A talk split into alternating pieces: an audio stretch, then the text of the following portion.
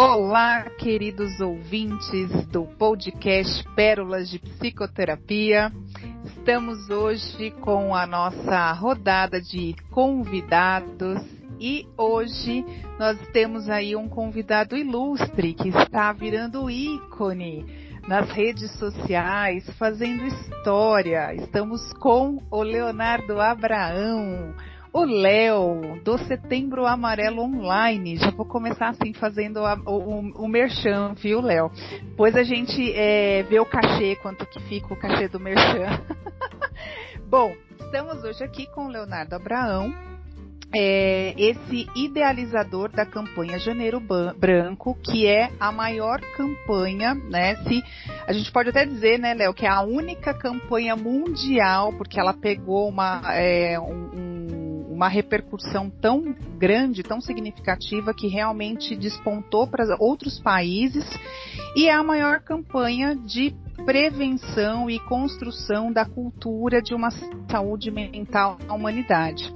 E baseado aí por todas as estratégias que o Léo, né, o Leonardo vem fazendo há sete anos já no Janeiro Branco, ele veio com a proposta esse ano de 2020, repaginando a campanha Setembro Amarelo, que contribui muito sobre a prevenção ao suicídio. Dia 10 de setembro é o Dia Mundial da Prevenção ao Suicídio.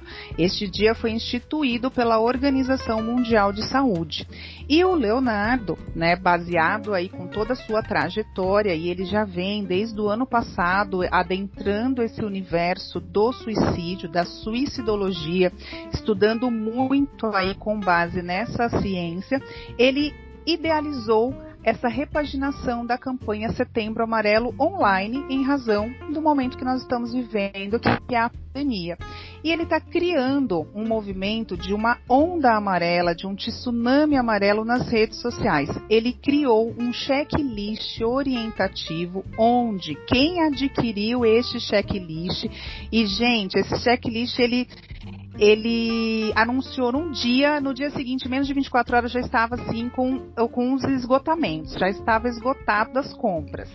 E todo mundo praticamente aderiu, e não só os psicólogos, mas todos aqueles que entendem que nós precisamos cada vez mais ter uma construção da, da prevenção ao suicídio, de uma cultura de prevenção ao suicídio e valorização da vida. E nesse checklist, ele orienta todos os dias, de manhã, de tarde e de noite, todos os dias, gente, durante os 30 dias do setembro, ele orienta com informações, com fatores de risco, fatores de proteção, tudo baseado na suicidologia e baseado nos estudos que ele vem fazendo já há um bom tempo nesse tema.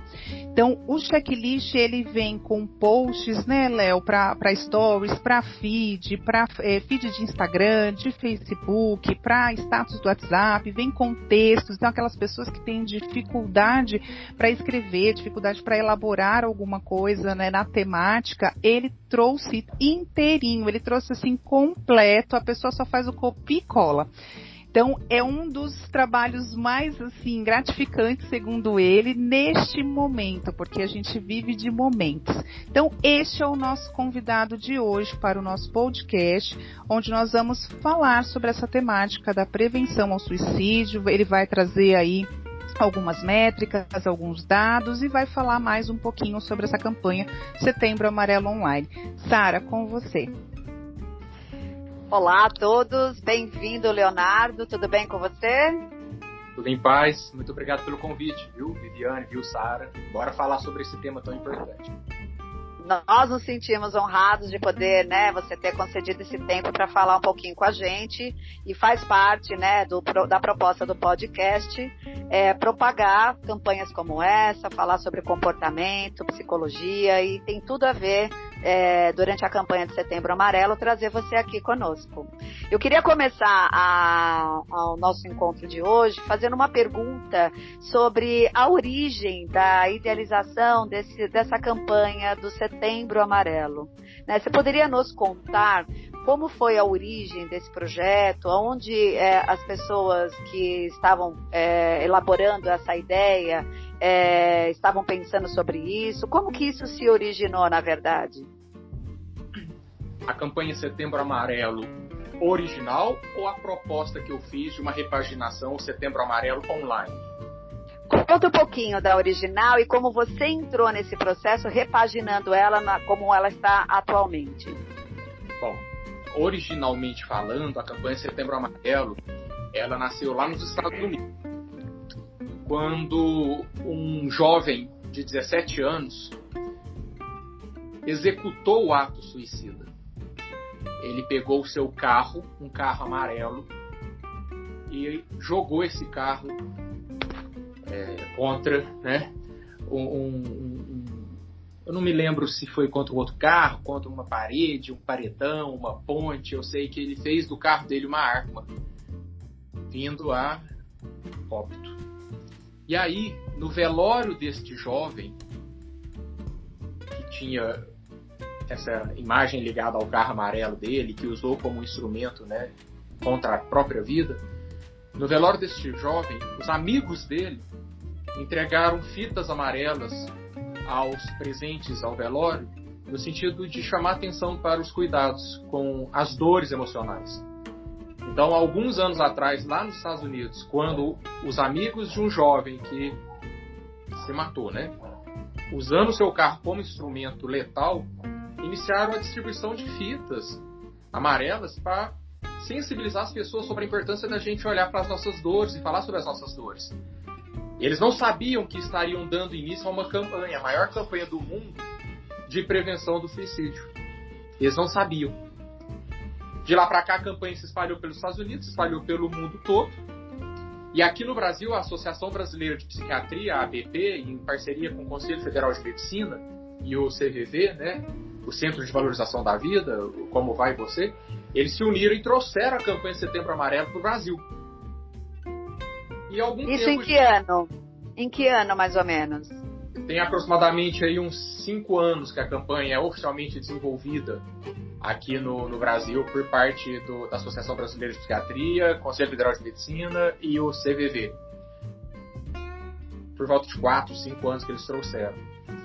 E batendo muito forte na ideia de que falar é a melhor solução, falar é a melhor solução, melhor opção para ajudar as pessoas a vencerem os tabus contra o suicídio. Falar, dar voz à dor, dar voz ao sofrimento e destruir, desconstruir, derrubar os tabus relativos ao suicídio. Porque o suicídio é coberto de tabus, né, o silêncio, né, um não dito muito grande, um silêncio muito grande, que veda discussões, debates, reflexões e aprendizados sobre essas questões relacionadas ao suicídio. Então, quando vem para cá, pelas mãos da ABP, Conselho Federal de Medicina e CDV, eles insistem na ideia de que falar é a melhor solução. Este ano, o presidente da Associação Brasileira de Psiquiatria começou a avançar no sentido de que é preciso ir além. E é mesmo nesse sentido que eu estou propondo o Setembro Amarelo online. Que a gente precisa. O ano passado eu já propus o Setembro Amarelo 2.0. Porque o 1.0 é o original que nasceu nos Estados Unidos e veio aqui para o Brasil para desmistificar questões relacionadas ao suicídio. Só que ficou parado na questão de falar a melhor solução, falar a melhor opção. Foi estagnado nisso daí, que é importante. É uma contribuição maravilhosa dizer que falar é a melhor solução, mas foi estagnado nisso. Sem se discutir a suicidologia, sem se discutir o que está por trás, os caminhos e descaminhos que levam ao projeto de ideação suicida, sem se discutir de forma concreta, palpável, material, que, que, são fatores de risco para o suicídio, o que, que, são fatores de proteção, como é que é o processo de ideação suicida, sem discutir essas questões. Ficou só no abstrato da prevenção do suicídio e no abstrato do falar a melhor solução. Então eu venho me esforçando em dar é, materialidade a essa discussão. Por isso, ano passado eu propus o Setembro Amarelo 2.0 e esse ano eu estou propondo o Setembro Amarelo online. E quais são as ações, no seu caso, né, para que o Setembro Repaginado, o Setembro Amarelo, seja realizado através dessas suas ações? Considerando ainda, Sara, que a gente está dentro de um período de pandemia e de isolamento social, e, e, considerando que normalmente as campanhas elas acontecem nas ruas, em praças, parques, escolas, igrejas. Se você pegar a campanha Setembro Amarelo, se você pegar a campanha Janeiro Branco, por exemplo, que é uma campanha sobre saúde mental, promoção de saúde mental, acontece assim, as pessoas se unem, se organizam, soltam balões, distribuem fitas, igual no velório do jovem lá dos Estados Unidos, distribuem cartazes, né, fazem é, é, encontros e reuniões coletivas para se discutir. Mas como a gente está em isolamento social, não dá para fazer os encontros, né? Nós precisamos ao isolamento.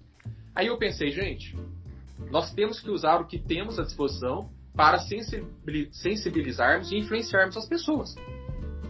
E o que, que a gente tem à disposição? As redes sociais. Então eu propus que nós fizéssemos com que o Setembro Amarelo ganhasse uma pegada muito forte, prioritariamente online, transformando as nossas redes sociais em plataformas, transformando as nossas redes sociais em salas de aula contra o suicídio.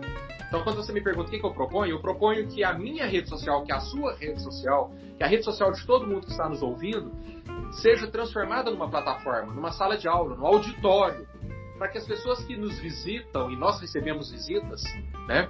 As pessoas que nos visitam nas redes sociais saiam das nossas redes sociais mais conscientes, mais informadas e esclarecidas sobre assuntos importantes. Não saiam das nossas redes sociais só vendo que a gente cortou o cabelo, ou que é, aplicou um botox, ou que. Comprou uma bolsa nova, está, é, tá na Bahia. ou está, está na Bahia. Ou que está na Bahia, né? Não saiam das nossas redes sociais vendo que eu fiz um implante de cabelo. É, podem sair das nossas redes sociais é, sabendo que eu tenho três cachorros, cinco gatos e uma bicicleta verde. Podem sair das nossas, das nossas redes sabendo disso. Mas precisam sair das nossas redes carregando algo de útil. Informação. Claro.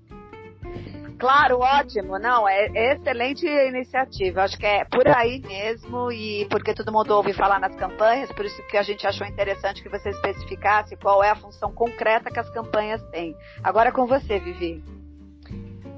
Léo, você é, iniciou aí, você tocou, né, em alguns pontos, né, fatores de risco, né, é, nós é, introduzimos aqui sobre as campanhas, né, em sentido de de questões mentais, é, fala um pouquinho sobre as relações né, que tem as doenças mentais com o suicídio. Você fala muito né, de quais são os fatores que se relacionam com esse fenômeno, porque o suicídio ele não acontece assim, ah, hoje eu acordei e está nublado, então eu vou me matar. Ele tem uma, é, é, uma, uma graduação, né, ele tem uma evolução. Então, qual que é a relação das doenças mentais com esse fenômeno? A suicidologia moderna e a Organização Mundial de Saúde e os grupos de psiquiatras em todo o mundo trabalham a ideia de que há uma profunda e íntima relação entre transtornos mentais e suicídios. E de onde é que eles tiraram isso? Estudos. Nos Estados Unidos, lá nos anos 2000, foi feita uma pesquisa com mais de 16 mil casos de suicídios, 16.589 casos, se não me engano, e fizeram uma autópsia psicológica desses casos de suicídios. O que é uma autópsia psicológica? É quando pega a história da pessoa né, que se matou. Entrevistaram a família, entrevistaram os amigos, foram nas redes sociais dessas pessoas. E por meio de, dessa autópsia psicológica, mais de 16 mil autópsias psicológicas, a, esse estudo percebeu que 96,8% dos suicídios das pessoas que se suicidaram poderiam ter sido diagnosticadas com algum tipo de transtorno, transtornos de humor, transtornos de ansiedade, esquizofrenia, algum tipo de transtorno mental. Então, por meio de estudos, principalmente esse estudo, com mais de 16 mil casos de autópsias psicológicas, entrevistas com familiares, etc., percebeu-se que 96,8% né, da, daqueles sujeitos que se suicidaram tinham a possibilidade de ser diagnosticados com algum transtorno. Então, a Organização Mundial de Saúde e os grupos de psiquiatras em todo mundo têm como consenso, eles têm como consenso que nove em cada dez suicídios, as pessoas por trás desses suicídios, os sujeitos, né, marcados pela história de suicídio poderiam ter sido diagnosticados, possivelmente com algum transtorno. E que se esses transtornos tivessem sido tratados, se houvesse uma cultura do tratamento de transtornos, como existe uma cultura dos tratamentos relacionados à saúde física, é, reumatismo, é, bursite, é, sabe-se lá o que pode, pode ser tratado, se houvesse uma cultura de tratamento dos transtornos mentais, talvez nós pudéssemos evitar nove em cada dez suicídios. Perfeito. E, a, e, os nossos ouvintes devem estar se perguntando também, Léo, assim, como que eu posso identificar dentro das pessoas do meu contato, do meu convívio, da família, né, que apresentam comportamentos que já podem sugerir um risco em relação ao suicídio? Tem um estudo que fala sobre isso? Sim. Antes de falar sobre isso, Sara, deixa eu fazer um complemento aqui que é muito importante. Porque a gente estava falando da possibilidade de relacionarmos estudos que relacionam transtornos mentais a suicídios. Mas nem sempre a história de um suicídio é a história de um transtorno mental. E nem todo mundo que tem transtorno mental necessariamente virá, né, é, é caminhará a, a, uma história de suicídio. Então, exato. Foi, é, foi? Exato, exato. Foi feito um estudo relacionando o peso dos transtornos mentais nas histórias de suicídios. Mas há quem tenha transtorno mental e nunca vai nem pensar em suicídio. E há quem tenha chegado à história de suicídio e nunca teve nenhum transtorno. Mas como assim, Léo, pode acontecer um, um, suicídio sem que a pessoa tivesse um transtorno, uma depressão ou alguma, né, alguma problemática em relação à sua saúde mental? Vou te dar um exemplo aqui que é muito importante. É, as pessoas às vezes podem chegar a um ato suicida porque nunca cuidaram de uma questão que não é um transtorno mental, mas uma personalidade impulsiva, por exemplo. Às vezes a pessoa tem uma personalidade impulsiva, nunca trabalhou a questão da impulsividade, sempre reagiu muito é, rápida e impensadamente, impulsivamente aos estímulos do ambiente ou às circunstâncias da vida. De repente essa pessoa é impulsiva, de repente essa pessoa está alcoolizada, eu não estou dizendo que ela é alcoólatra, porque aí a gente entraria, se ela fosse alcoólatra, entraríamos no caso de transtorno né, do alcoolismo, de abuso de substância psicoativa. Às vezes ela não é alcoólatra, mas naquele momento ela é impulsiva. Ela está alcoolizada e passa por um acidente emocional. Como assim um acidente emocional? Ela chega em casa e recebe uma notícia desestruturante, recebe ou, ou, ou, ou vive uma situação que a abala instantânea e abruptamente. Então você mistura impulsividade naquele momento está alcoolizada e ainda tem um acidente emocional que a desestrutura instantaneamente, de repente essa pessoa comete um ato é, é, contra si mesma, né? executa, melhor dizendo, a palavra comete é mais apropriada, porque ela remete à ideia de pecado, etc. Essa é uma outra discussão. Mas ela executa um ato contra si mesma e não tinha nenhum transtorno. Mas foi um acidente emocional, uma personalidade impulsiva, uma alcoolização momentânea que a desequilibrou. Agora vamos então a gente podia falar que esse seria um suicídio ocasional, que não era nem esperado, menos ainda pela pessoa, do que qualquer pessoa que convive com ela. E aí a, a, essa é uma possibilidade também. É Agora, existem traços de comportamento onde os amigos, os familiares podem começar a perceber que se trata de um indivíduo em risco? Sim. O, o, normalmente, nem sempre, porque ser humano é a coisa mais linda, mais maravilhosa, mais complexa, variada que existe. Cada ser humano é um infinito em particular. Mas a suicidologia trabalha com a média do comportamento humano. Ciência tem que ter alguma média, ciência tem que ter um referencial, né? É óbvio que o papel do profissional da saúde mental é ter em mente o referencial médio, mas ao mesmo tempo, junto com o seu é, paciente, cliente, tem que saber mergulhar na, na, na, na particularidade, né? fazer aquele mergulho vertical na particularidade daquele sujeito. Mas na média, a suicidologia ensina que o comportamento suicida apresenta sinais medianos. Como, por exemplo, vamos colocar alguns aqui: mudança inesperada de comportamento. Uma mudança inesperada e descontextualizada de comportamento.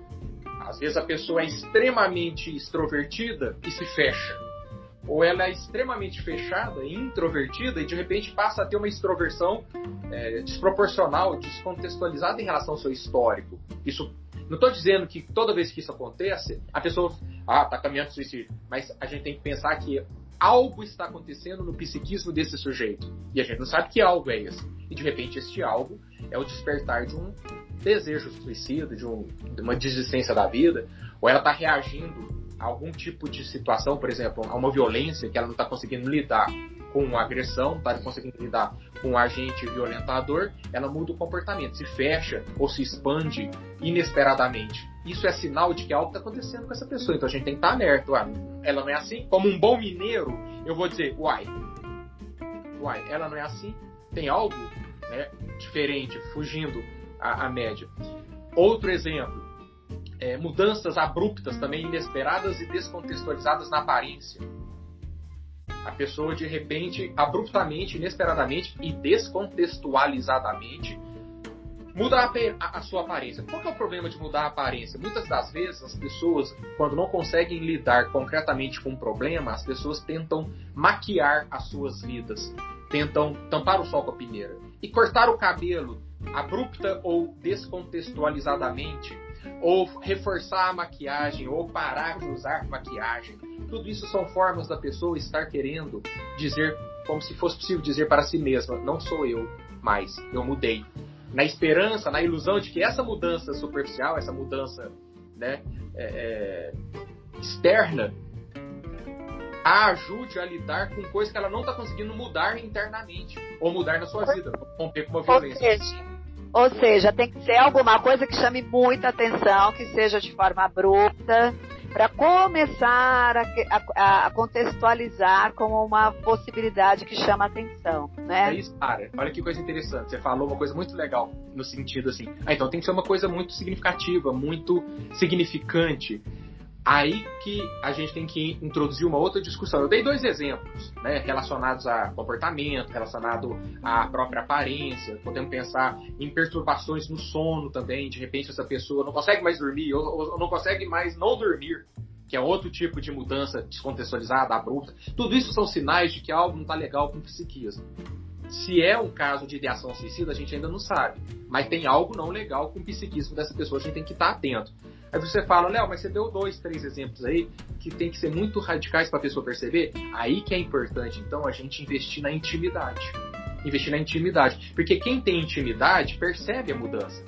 Pais, mães, parceiros, professores, né, familiares, colegas de trabalho. Quem tem vínculo quem tem vínculo. O problema é que nós estamos vivendo em tempos de ausência de vínculos. E a pessoa gritar, tem gente que não vai perceber, porque não tem vínculo. Então, agora, quando a gente tem vínculo, quando a gente tem presença, é igual o Neuribotega fala, quando a gente consegue reparar e ouvir, aí para reparar e ouvir você tem que ter interesse, atenção, né, vínculo com aquela pessoa, aí você consegue perceber quando o sinal é até mínimo. Ô, Léo, é, você também, né? Eu, eu esqueci. A gente, a gente fica numa empolgação aqui quando a gente vai gravar, né? Que a gente alinha antes, fala antes, enfim. E eu esqueci de trazer que você também é escritor, que você escreveu o livro Promoção da Vida, cuidando dos indivíduos e mudando as sociedades. Todos os suicídios são evitáveis. E no seu livro, que eu tenho ele aqui como manual de cabeceira, que foi uma das melhores é, aquisições que eu tive, vem com é, autógrafo, tá, gente? Ele escreve. Ele escreve. É, ele escreve para todo mundo. Então, se você pedir agora, se você for lá no direct dele, que no final do podcast a gente vai dar aqui os canais dele, ele vai lá e escreve para você o autógrafo bonitinho. Então, você vai receber autografado. No seu livro, né, você traz é, que todos os suicídios são evitáveis e a sua premissa é exatamente esse título, né, de cuidar dos indivíduos e mudar as sociedades, os, os, os suicídios são evitáveis. E esse dado ele vem da Organização Mundial de Saúde.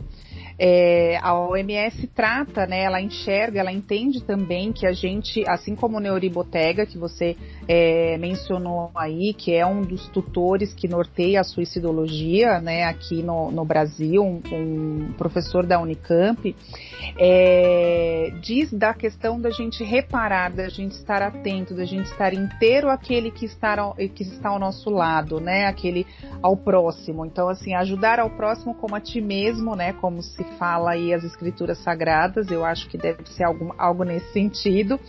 É, o que a gente pode fazer quando o indivíduo não quer o tratamento, quando ele não recebe. A gente está reparando, a gente está ouvindo, a gente está dando atenção, né? Porque o Neuri fala, até tem uma sigla do Neuri, eu vou até adiantar aqui, eu não sei se você iria trazer isso, Léo, mas vou me antecipar, que chama ROC, R-O-C. O Neuriboteg ele traz que é a reparação, é o, a reparação no risco, né? Que é o que você trouxe aí da, de quais são os, o, os, os, indícios né, que a pessoa pode estar nesse caminho, desse fenômeno. Reparação ouvir... como observação.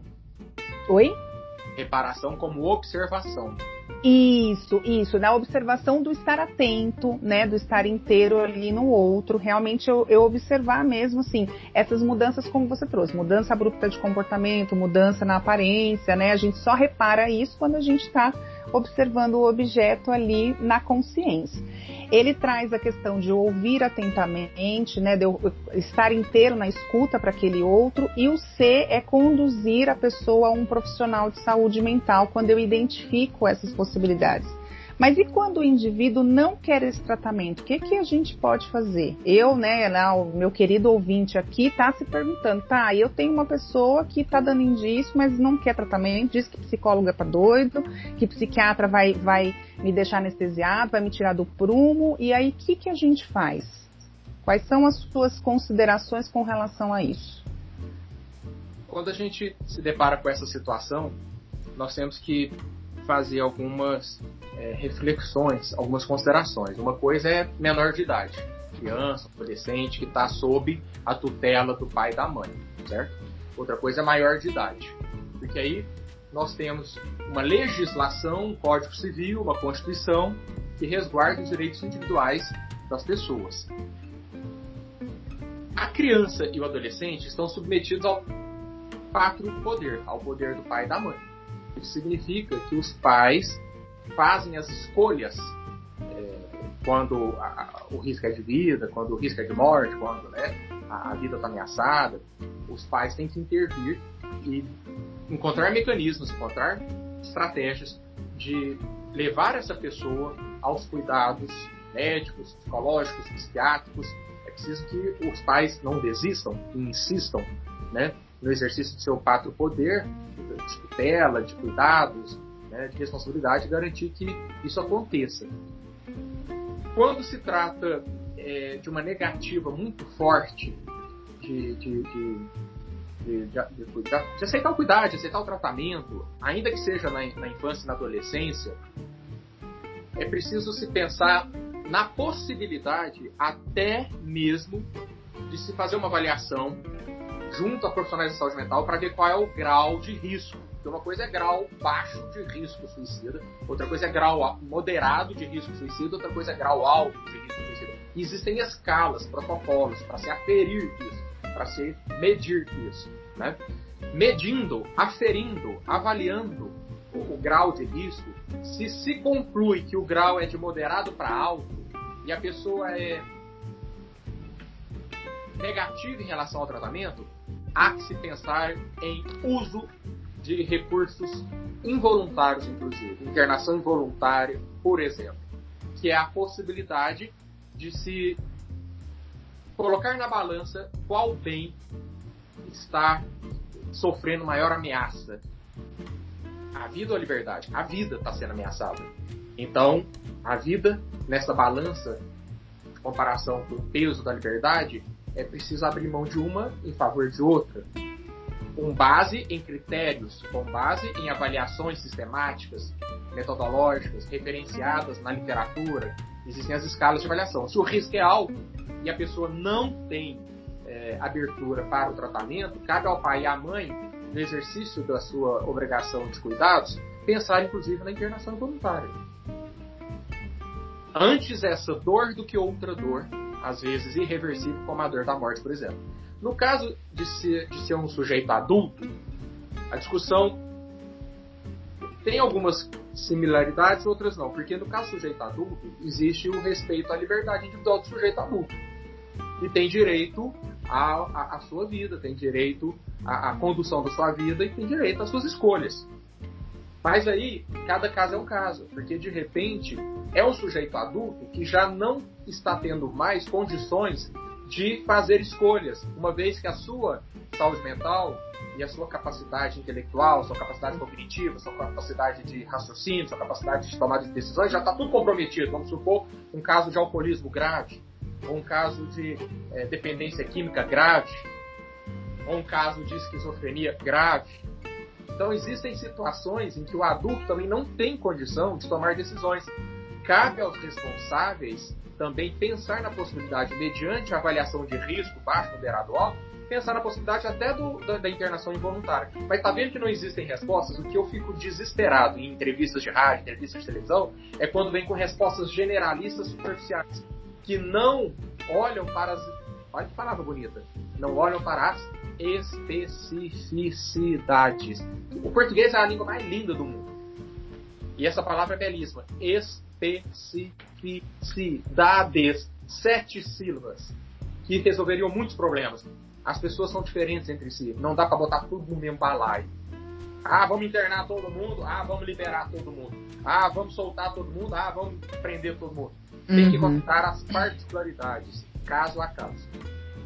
Você sabe, é, Léo, você sabe que quando se fala em suicídio nas pessoas em geral, a primeira coisa que elas dizem é: quem fala que vai se matar, vai se matar. Em linhas gerais, quem fala que vai se matar, vai se matar, Léo? Quem fala que vai se matar, no mínimo, está dizendo que algo não vai bem na sua vida, algo não tá legal, algo tá desarmônico, desequilibrado, disfuncional. Então, se a pessoa, se a pessoa emite um sinal de alerta deste peso, tipo, vou me matar, ah, não vejo mais sentido na vida, ah, se eu morresse ninguém ia sentir falta, tudo isso são sinais de alerta. Se, se a pessoa vai chegar a executar, só o amanhã nos dirá. Mas para que esperar o amanhã? Porque a gente não sabe. Então, perante sinais de alerta, nós temos que falar assim: peraí, opa, para tudo, escutei uma coisa que me chamou a atenção. Como queda de cabelo pode sinalizar algo, né? Como febre pode sinalizar algo. O que, que você está querendo me dizer? Estou aqui para te ouvir. Você está pensando seriamente nisso mesmo? Fala comigo, amiga. Fala comigo, amigo. Quero te ouvir. Porque, assim, com essa visão, é, quando uma pessoa está em risco, está ah, dando voz a essa possibilidade, o fato dela ser escutada, mas escutada é ser ouvida, não é só simplesmente ser escutado. Existe nesse sentido, então, a possibilidade dessa pessoa começar a entender que ela não está sozinha. E isso em si já é um caminho para atenuar os riscos ao qual essa pessoa está vulnerável. Essa também é a sua visão? Sim, essa é a visão da suicidologia. Por isso que o slogan da, do CVV, do Setembro Amarelo original, é falar é a melhor solução. E quando a gente fala, acontece muita coisa quando a gente fala. O Freud já falava, né, que a fala é um recurso terapêutico que muda a si, muda o outro, muda o mundo. O ser humano é um ser da comunicação. Nós nos entendemos ou nos desentendemos por meio da comunicação. Então a fala é, é, um recurso valiosíssimo. A pessoa começa a ouvir a si mesma, a pessoa tem que pensar no que, que vai dizer. Para pensar no que vai dizer, ela tem que pensar no que está sentindo, o que está acontecendo. Ela começa a colocar para fora como se fosse tirar das suas costas ou do peso da sua cabeça algumas questões que ela não estava querendo olhar, mas ao olhar para falar, ela começa a dar voz, começa a dar nome, começa a nomear, começa a descobrir questões, tanta coisa. Ela estabelece vínculos com outros, de repente percebe, pô, não tô sozinho, o cara tá me ouvindo. Eu achava que eu tava sozinho, mas tô sozinho, olha aqui, tá gastando tempo comigo, tá aqui investindo tempo comigo. Quem sabe ele me ajuda a pensar. Então acontece tanta coisa quando a gente tem coragem de falar, e quando tem alguém com coragem para ouvir, porque o problema, por um lado, é a falta de coragem para falar. Por outro lado, é muita gente que não tem coragem de ouvir. Que não quer ouvir a dor do outro, que a dor do outro pode comunicar com a sua dor. E aí vira um emaranhado de dores e ninguém fala nada. E aí vem os problemas. Então a gente tem que é... estimular a falha e a coragem de ouvir. E é aí quando as pessoas tendem a isolar né, a pessoa que começa a trazer essas questões e isso vai se tornar uma bola de neve e que muitas vezes poderia ser trabalhado, né? Agora, na sua visão, então, né? Qual é o procedimento da família quando um dos seus entes, ou mesmo seus amigos ou colegas, começam a vir com essas falas? Existe uma dica que você possa dar? Não querendo generalizar, mas eu sei que as pessoas que estão lidando com isso, muitas vezes se sentem muito sem, sem forma, né, de poder agir, de como fazer, de como atuar, né? Existe um, uma sugestão que você possa dar, né, para as pessoas em geral que começam a perceber que existe uma pessoa em risco e que ela está dando voz a esse tipo de queixa, a essa promessa de, para, melhor eu não estar aqui, seria melhor eu me matar, eu acabava logo com tudo isso. Existe uma dica nesse aspecto? O Neuri Botega, que é o maior suicidologista brasileiro, ele criou a sigla que a Viviane colocou aí, ROC. Todo mundo tem que R de reparar, observar, ou de ouvir e C de conduzir para tratamento especializado. Então, não só familiares, mas familiares, professores, padres, pastores, diretores de empresas, colegas de trabalho, todo mundo tem que estar ligado. A gente não tem. A humanidade pode mais do que apenas reparar se a pessoa pintou ou não o cabelo. A humanidade pode mais do que apenas reparar se a pessoa trocou de carro ou de namorado ou de namorado. Nós temos que reparar se ela está bem, se ela está sorrindo, se ela está é, desenvolvendo relações saudáveis, se ela tá, o que, que ela está falando, que indiretas ela está dando. Se a gente reparar isso, então a gente tem que prestar atenção, assim como a gente presta atenção, a pessoa engordou, né? Qual será o problema? Não, a pessoa emagreceu, qual será o problema? Então vamos, vamos lá, a pessoa está falando muito em morte, está falando muito em que não está afim de nada, está falando muito que está cansada, está falando muito que perdeu o sentido, que não vai fazer falta. Isso aí são onde tem fumaça tem fogo. Alguma coisa dentro dessa pessoa está queimando mal, ela não está funcionando legal, tá sentindo alguma dor. E aí a gente tem que ter coragem de ouvir e falar assim, amiga, amigo, é, sabe que eu te considero pra caramba, né? Eu tenho muito carinho. É tipo uma paquera, um namoro, né? Você vai chegando na pessoa, você não vai chegar direto metendo ferro nela da pergunta, e aí, você tá pensando em se matar? Não é assim. Com sedução, vindo na sedução, né? tem que ir no sapatinho, como se dizia nos anos 90. tem que ir devagar, devagarinho, né? Devagar, é devagar, é devagar, que você vai chegando perto da pessoa e fala assim: o que está acontecendo, amiga? Essa, o Neuriboteca fala assim: a pergunta-chave, né, Viviane? A pergunta-chave é essa: o que está acontecendo? O que está acontecendo, amiga? Conta pra mim. E aí, quando a pessoa abre a possibilidade, conta aqui, filho, senta aqui, vamos conversar. Não, não quero. Tá, aí você dá um tempo, aí depois você chega de outra forma, convida para ver um filme, de repente o filme dá uma ideia de fazer uma pergunta pertinente, ou pergunta sobre a escola, e dentro dessa pergunta, pergunta, tá, mas como é que você está se sentindo em relação a isso? A gente precisa redescobrir a, a, a, a capacidade de diálogo. E de diálogo que faz sentido, não pode ser só protocolar, só protocolar, performático, né? Performance de diálogo. Não. Você tem que criar intimidade e aí deixar a pessoa falar, Sara. Deixa a pessoa falar, sem julgamento e sem conselho e pressa, sem ansiedade. Não, pensa nisso não, sua mãe te ama, nossa. Sem conselho, barato. Porque você pode estar tá botando mais peso na consciência da pessoa. Léo, a gente está chegando nos nossos finalmente como sempre, passa voando o nosso tempo aqui. A gente tem escutado que as pessoas falam assim: ah, mas é pouco tempo, é pouco tempo. Se a gente for deixar, né, Sara, a nossa até a gente fica duas horas falando, assim, né? Então, e aí vai ficar cansativo. Então, a, a gente fica sempre aqui é, meio que correndo com os nossos finais.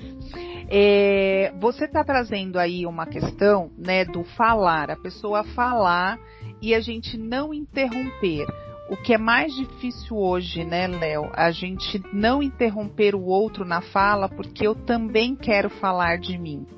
E eu, eu brinco muito, né, que existe a, o, o, ouvido consciente e o ouvido automático, né? A escuta consciente e a escuta automática. Então, assim, eu ano passado, em, em razão do Setembro Amarelo, fiquei um dia inteiro, né, na, em uma escola pública. Fiquei, na verdade, dois dias em semanas diferentes, uma só falando sobre isso, dando palestra para os alunos do sexto ano até o terceiro colegial e o outro dia conversando com os professores. E você falou da pergunta do Neuri, né, que realmente faz toda a diferença, os professores têm, os educadores têm muito medo de fazer essa pergunta, né, de que o que está acontecendo, porque aí a pessoa vem, o aluno vem e dá, destrincha toda a vida, destrincha ali toda a dor, e aquele educador nem sempre consegue lidar com a dor do, da, do outro, como você falou. É, Léo, queremos agradecer, né, assim, pela sua participação, pela sua é, máxima disponibilidade, né, toda a prontidão aí de aceitar o nosso convite, de estar aqui esse tempo com a gente. Infelizmente o nosso tempo é bem curto, né, para não ficar também uma coisa cansativa, mas ficar com um gosto de quero mais e as pessoas também irem atrás aí do seu trabalho, por exemplo, né, dessa dessa campanha que está acontecendo aí do Setembro Amarelo Online, que está nessa diferenciação, que já vem desde o ano passado. É, para considerações finais, diga onde as pessoas podem encontrar você, quais são os canais. Você também está aí é, falando, tem acho que é Papo Cabeça ou Papo Aberto, né, da nova FM lá no Maranhão, todas as quintas-feiras às 11 horas. Então, quais são os canais que as pessoas podem ouvir mais sobre a sua estudologia, sobre saúde mental, por meio, né, através das lentes do Leonardo Abraão. E você escreveu um livro também, né? Deixa aí os contatos para quem tem interesse no seu livro. Fala um pouquinho do conteúdo desse livro, o quanto pode ser bem elucidador, tanto para quem está desse outro lado, que são os educadores responsáveis, ou quanto para aquele que está em dor, né? É, no meu livro, inclusive, tem no final eu deixo uma mensagem aos educadores. Eu, eu tenho uma mensagem a quem está sofrendo, mensagem aos educadores e mensagem aos profissionais da saúde mental. O meu livro, a pessoa me encontra, encontra o livro no meu site, leonardoabraão.com.br. Como é que escreve Abraão? Abraão H. Leonardo Abraão. H-A-O livro.com.br. Tá lá meu livro, você pode encomendar. Todo livro que é encomendado, eu dou um autógrafo e faço uma dedicatória, personalizando o livro. Porque o livro é um pedaço de mim e eu quero que ele saiba para onde está indo. Então vai. Aê! Fulana, fulana, a pessoa, tá aí a Viviane mostrando dela, certo? E também minhas redes sociais. No, no, meu Instagram, eu vou mudar esse nome, eu acho, eu acho esse nome ridículo, mas eu, eu aceito usá-lo ainda, que é Leonardo Abraão Oficial. Por quê? Porque tem outros Leonardos Abra Abraãos aí no mundo. Mas eu sou o Leonardo Abraão Oficial. Me acha lá. Você vai poder ver o que, que eu estou fazendo. E se você quiser o checklist, porque ainda falta muito tempo, tem mais de duas semanas ainda de setembro. E por dia são 12 postagens e três textos que eu envio para a pessoa pelo, pelo, pelas redes sociais, para ela poder usar nas redes sociais dela, transformando a rede social dela numa sala de aula. Vai no site setembroamarelo.online www.setembroamarelo.online Você adquire o checklist para ajudar nessa, nessa onda amarela contra o suicídio. Leonardo, queremos agradecer mesmo a sua presença. Realmente é um são conteúdos para muito mais de um podcast. Eu desejo sorte e força, né, que você porte essa luz aí para levar para muitos é, as informações, os conteúdos que eu sei que você está transbordando aí, né, e pode oferecer. E voltamos para um novo podcast é, no próximo capítulo com outro convidado, mas a gente não vai falar o tema, né, Vivi? Não, nós não vamos dar spoiler. As pessoas vão precisar ouvir as nossas vozes para saber quem vai ser o próximo convidado. Então, encerramos aqui mais um podcast, deixando para vocês é, esses contatos. É, nas descrições que nós vamos deixar, nós vamos deixar o contato do Leonardo. E segue para outro podcast na semana que vem. Beijos a todos. Beijos a todos. Léo, quer dar mais algum. Quer, dar... quer mandar beijo para sua mãe, para seu pai, para papagaio, para cachorro? para papagaio não, sabe que eu tenho trauma com as maritacas. Exatamente. É. Você tem 20 segundos. Aqui na, minha cidade. Minha cidade está sob ataque de maritacas. Gente, obrigado a todo mundo que está ouvindo. Sara, obrigado pela oportunidade. Viviane também o recado que eu tenho para deixar para todo mundo é: seja um portador e uma portadora dessa notícia. Suicídios são evitáveis. A gente tem que espalhar essa notícia. Suicídios são evitáveis. A partir daí a gente aprende o que fazer. Tchau, gente. Muito obrigado, tá?